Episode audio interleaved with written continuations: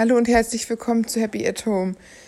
Ja, der Krieg in der Ukraine ist sehr brutal und immer neue Gräueltaten müssen wir täglich in den Nachrichten sehen.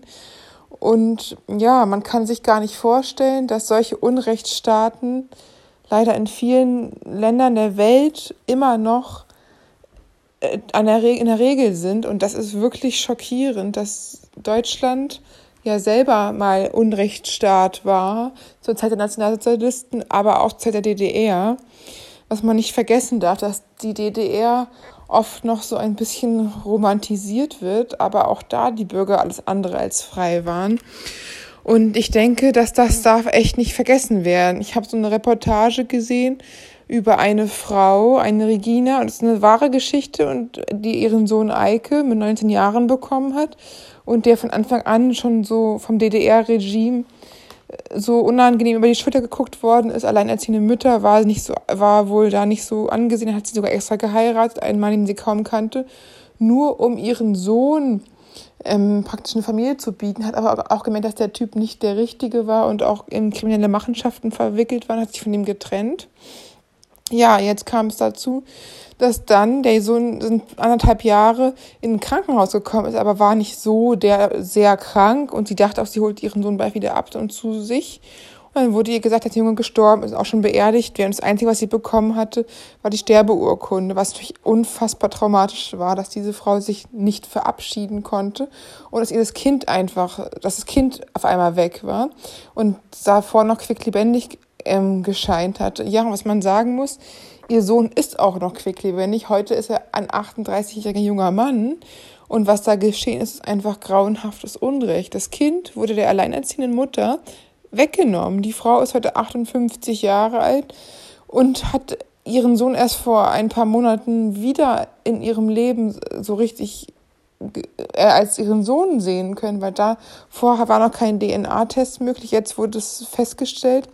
Und es ist halt unfassbar furchtbar, wenn man überlegt, dass eine Frau jahrelang um ihren verstorbenen, in Anführungsstrichen, Sohn getrauert hat und dieser Sohn eigentlich ja nicht wirklich verstorben war, sondern dass es einfach nur ein grauenhaftes Unrecht war, was dieser Frau angetan worden ist.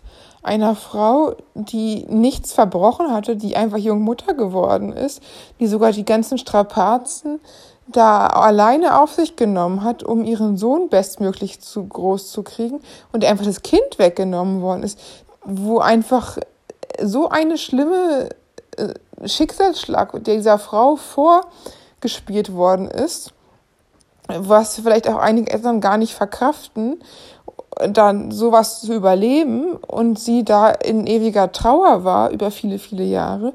Und ihr Sohn, der auch, hat es auch sehr schwer, war in einer Pflegefamilie und hatte auch ein ganz anderes Leben, als er eigentlich gehabt hätte. Und dass sie sich erst als Erwachsene wiedergefunden haben. Er hat es durch Zufall erkannt, dass auf seinem Impfausweis ein Pflaster war und darunter sein richtiger Name war. Und dass er dachte, wieso hat er den Impfausweis von einem anderen Jungen? Und hat sich auf die Suche gemacht und das ist der erste bekannte Fall. Aber das, die Vermutung ist so, dass es noch viel, viel mehr Fälle gibt. Ich weiß nicht, ob die Stasi-Akten vernichtet worden sind. Höchstwahrscheinlich. Ähm, dass man es vielleicht gar nicht mehr richtig rauskriegen kann, wer denn welche, weil manche Kinder noch nicht einmal wissen, dass sie adoptiert worden sind, wenn sie als ganz kleine Babys in andere Familien gekommen sind. Und manche sind ja auch schon verstorben, sowohl die Kinder als auch die Eltern und wissen vielleicht nicht und sind mit dieser, sind an dieser Lüge vielleicht sogar zerbrochen, sowohl Kinder als auch Eltern. Und wenn man überlegt, dass da sich irgendwelche Jugendämter aus der DDR sich Gott gespielt haben und irgendwelchen Familien Kinder zugespielt haben und den Frauen da, die alleinerziehend waren, die Kinder weggenommen haben und denen irgendwie was vorgespielt haben.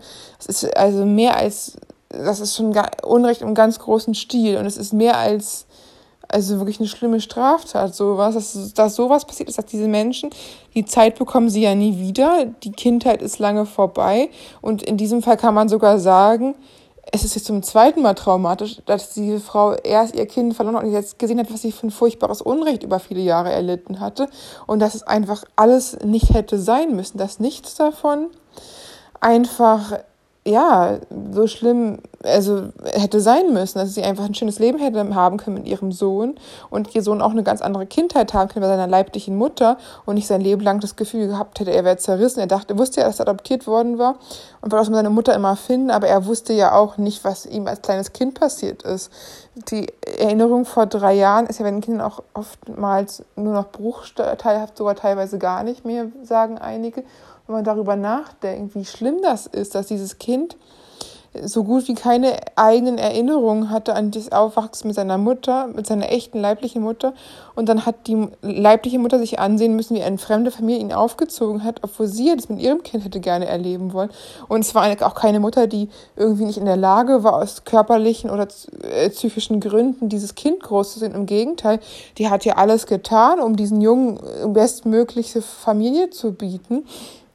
Und dass dann noch sowas kommt, dass da, also dass sowas überhaupt, dass überhaupt Leute auf so eine kranken Ideen kommen, ihre Mutter ihre Kinder wegzunehmen, dass da wirklich Ämter irgendwelche Gott spielen und Familien zerstören, ist wirklich mehr als traumatisch. Und ich frage mich einfach auch, warum sowas, ja, warum sowas möglich ist und warum das, ja, also ich bin immer noch schockiert, warum das anscheinend auch im größeren Stil passiert ist. Ich meine, das ist ja wirklich etwas, das einen absolut nichts angeht. Das, man geht da nicht in Familien und nimmt die Kinder daraus.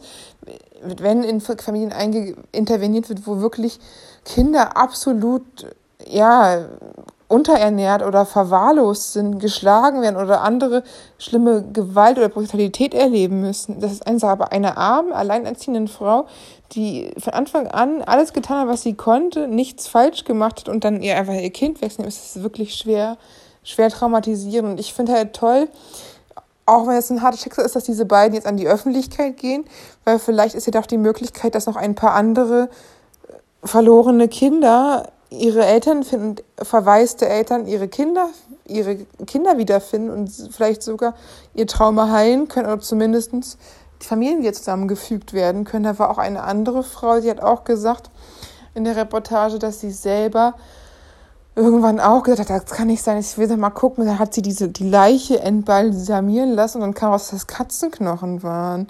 Also das ist wirklich ganz schlimmer Betrug im großen Stil, aber ja, Kindesbetrug, Entzug, Kinder, ein, zwei, mehrere Leben wirklich verfuscht. Es ist wirklich ein richtig üblen Fall, die, die Leute trau schwerst traumatisiert äh, und für immer getrennt und dabei irgendwie anscheinend kein Gewissen. Ich frage mich echt, wie überhaupt sowas entstanden ist, dass nicht nur die Leute überwacht worden sind, das ist ja schon schlimm genug, aber dass auch Leute da so entzweit worden sind und sie da irgendwelche Leute dachten, sie können Gott spielen und Familien zusammenbringen, obwohl die echten Familien gar nicht getrennt werden wollten.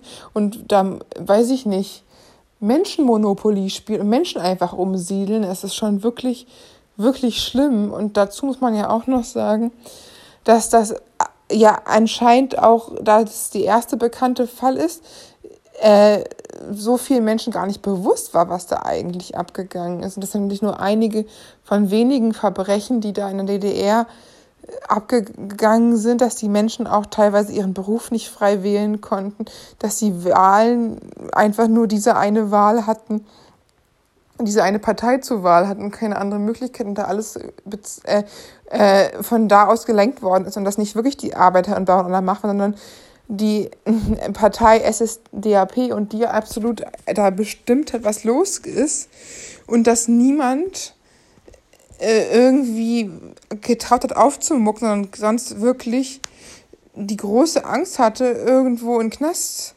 zu kommen und das ist halt natürlich total heftig, dass es wirklich auch kein Rechtsstaat war und dass da keine wirklichen Wahlen waren und keine freie ja, Möglichkeiten überhaupt in dieser Welt.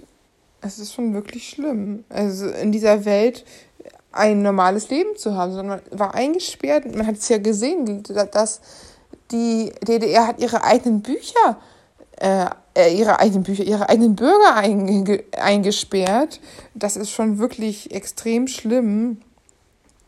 hat sich zwar ja so als Sozialist, sozial hingestellt, sozialismusmäßig, aber eigentlich war das alles andere als super schlimm und wenn man nur eine einzige Partei hat, die SED, dann hat man auch überhaupt keine Wahlmöglichkeiten letztendlich. Und es ist wirklich schrecklich, dass auch Gesetze verändert wurden dass die Menschen nicht ausreisen durften, dass die so kontrolliert worden sind.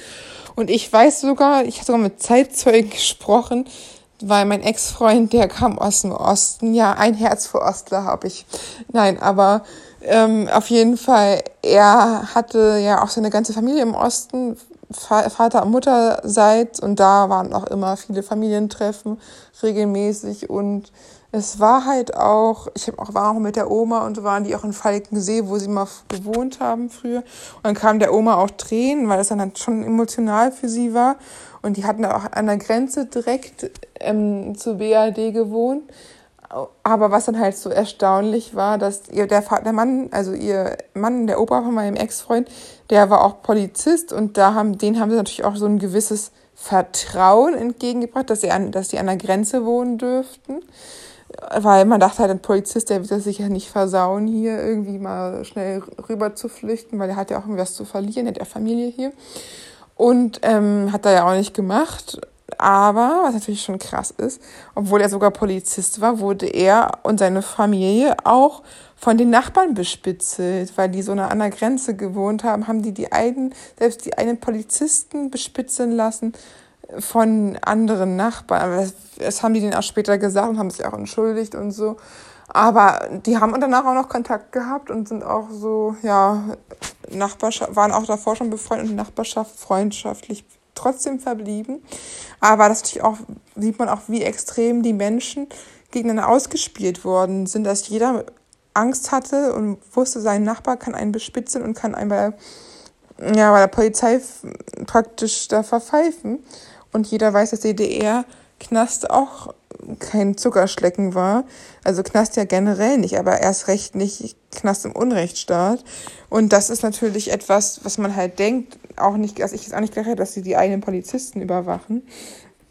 Aber es ist natürlich schon schlimm, dass da jeder von jedem praktisch überwacht werden konnte und dass sie, äh, diese Familie da alle größtenteils den großen Teil ihres Lebens auch in der DDR verbracht haben und da richtig ja, diesem ganzen System untergeordnet waren.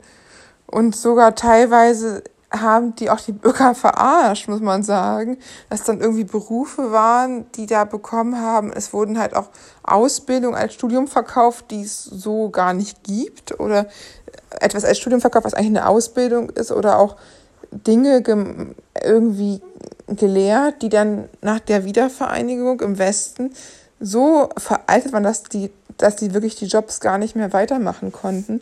Weil das war dann auch, dass der Vater von meinem Ex-Freund auch gar nicht mehr mit seiner Ausbildung auf dem Westmarkt generell, dass diese Jobs gar nicht mehr gefragt waren, dass sich die Leute dann neu orientieren mussten und es gar nicht mehr so war wie davor, dass wirklich so Dinge ja komplett anders irgendwie waren und dass die, diese Bürger da ja, auch mit Orangen auf einmal und ba Bananen und so Obst vieles nicht hatten, aber auf einmal, als dann, in, hat meine Eltern mir erzählt, als in Tschernobyl in 87 da eine Atomkraft in Luft gegangen ist, war auf einmal so viel Obst in der DDR. Das war, ist ihnen auch sehr komisch vorgekommen. Also, dass, die, dass das Regime echt mit den eigenen Bürgern nicht zimperlich umgegangen ist. Und die wissen halt alle nicht, was natürlich so ähm, äh, strahlend Spätfolgen weiß man natürlich auch nicht, aber ist auf jeden Fall nicht gut. Und wenn man halt so überlegt, dass dann auch, auch die Geschäfte nur so begrenztes Lebensmittel hatten da keine freie Auswahl waren und die Leute ja auch irgendwie versucht haben zu fliehen, auch Jeanette Biedermann, eine relativ bekannte Popsängerin, die war, war so ein Teenie-Idol, so die deutsche Britney Spears. Ich weiß gar nicht, ist die inzwischen gar nicht mehr so bekannt. GCS hat sie auch eine Hauptrolle gespielt und eine Sängerin gewesen. Und die hat auch äh, in der DDR als Kind gelebt, hat auch die Flucht da gehabt. Und es war auch recht traumatisch, diese Flucht, die sie mit ihren Eltern aus der DDR versucht hat zu unternehmen. Dass Leute halt da wirklich schwierige Flücht, Flucht in, in Kauf genommen haben, auch unter Lebensgefahr, dass Menschen an der Grenze erschossen worden sind, dass halt Unrechtsregime nicht immer weit weg von uns sind, sondern manchmal ist sogar die eine Geschichte ein Unrechtsregime gewesen. Das ist natürlich schon schockierend. Und ich finde es halt echt erschreckend, wenn man darüber nachdenkt, dass die Politik auch so fragil ist und dass eine Demokratie einfach wichtig ist, dass wirklich die Macht vom Volk kommt. Ich denke jetzt auch, die Ampelpartei ist halt auch keine Liebesheirat, sondern echt eine Kompromissnummer. Und ich glaube auch, dass Lindner schon ganz schön aggressiv seine Interessen durchboxt. Finde ich jetzt auch nicht so toll. Ich denke, viele Sachen wären anders. Ich denke auch, die Maskenpflicht wäre länger geblieben mit, mit anderen, ja, also den anderen Ampelkoalitionsparteien wäre, glaube ich, eine Ampelpflicht länger geblieben. Ich, und dass da wäre einiges anders gelaufen. Aber man kann es nicht ändern, aber man kann zumindest sagen, trotz alledem ist es gut, dass wir in einer Demokratie leben und nicht sowas haben wie eine, ja, wie eine einzige Partei oder einen einzigen Herrscher, der einen Autokraten wie in Russland, der das ganze Volk lenkt. Und das ist natürlich schon, ja, ist schon ein wirklich hohes Gut, das mit Frieden und Freiheit in einer Demokratie zu leben, wählen zu können, seinen Beruf frei erlernen zu können, seine verschiedenen, ja, seinen, den Möglichkeiten seiner, seines Lebens, sich frei zu entfalten, reisen zu können, alles machen zu können, was man möchte. Natürlich ist man auch Grenzen der Demokratie und da ähm, untersetzt, äh, aber das ist ja auch vernünftig. Da, wo man andere schaden könnte, sind halt die Grenzen. Und ich weiß auch noch von meinem Verwandten, da ist auch der Mann meiner Tante, der wurde, hat auch in der DDR ähm, gelebt und war auch ja eher so gehobene, gehobenere Schicht. Und die wollten dann den, dann hat auch, haben ihn dann nicht erlaubt, weil seine Eltern Akademiker waren, auch Akademiker zu werden. Dann musste er erst eine Maurerlehre machen, wurde ihm aufgezwungen vom Staat. Er ist dann noch später Medizinstudium, ist noch Arzt geworden, aber er hatte halt auch nicht die Möglichkeit, seinen Beruf so zu wählen, wie er es eigentlich wollte direkt auf direktem Weg, was natürlich auch halt ein Unding ist, dass da Leuten der Beruf vorgeschlagen wird und sowas. Das ist natürlich auch etwas, was eigentlich einen Menschen auch unfassbar beeinflusst in seinem Leben, der Beruf oder die Partnerwahl, beides sind natürlich schon Sachen, da sollte man frei entscheiden können. Und das sind halt alles so Dinge, die ich glaube auch vergessen oder auch von vielen gar nicht so bekannt sind. Ich habe es jetzt auch nur von Leuten aus Erzählungen gehört, aber ich denke, wenn man dann selber in so einer Situation ist, und längere Zeit in so einem Unrechtsstaat lebt, ist es auch ein Trauma auf jeden Fall. Gerade wenn man eingesperrt ist und dann nicht rauskommt und dass alle Zeitschriften aus dem Westen oder so damals bei den Leuten im Osten ja schon heiß begette Ware waren oder CDs und so, dass alles verboten worden ist und da alles so ja diktiert worden war und so wenig Freiheiten gab und dass man für ein Auto so nur, nur das einzige Auto der Trabi war und da muss man ja auch jahrelang drauf warten. Also ist schon heftig, dass der eine Staat seine eigenen, ja, seine eigenen Bürger einsperrt und eine Mauer um die rumbaut, um versucht, die da so zwanghaft festzuhalten.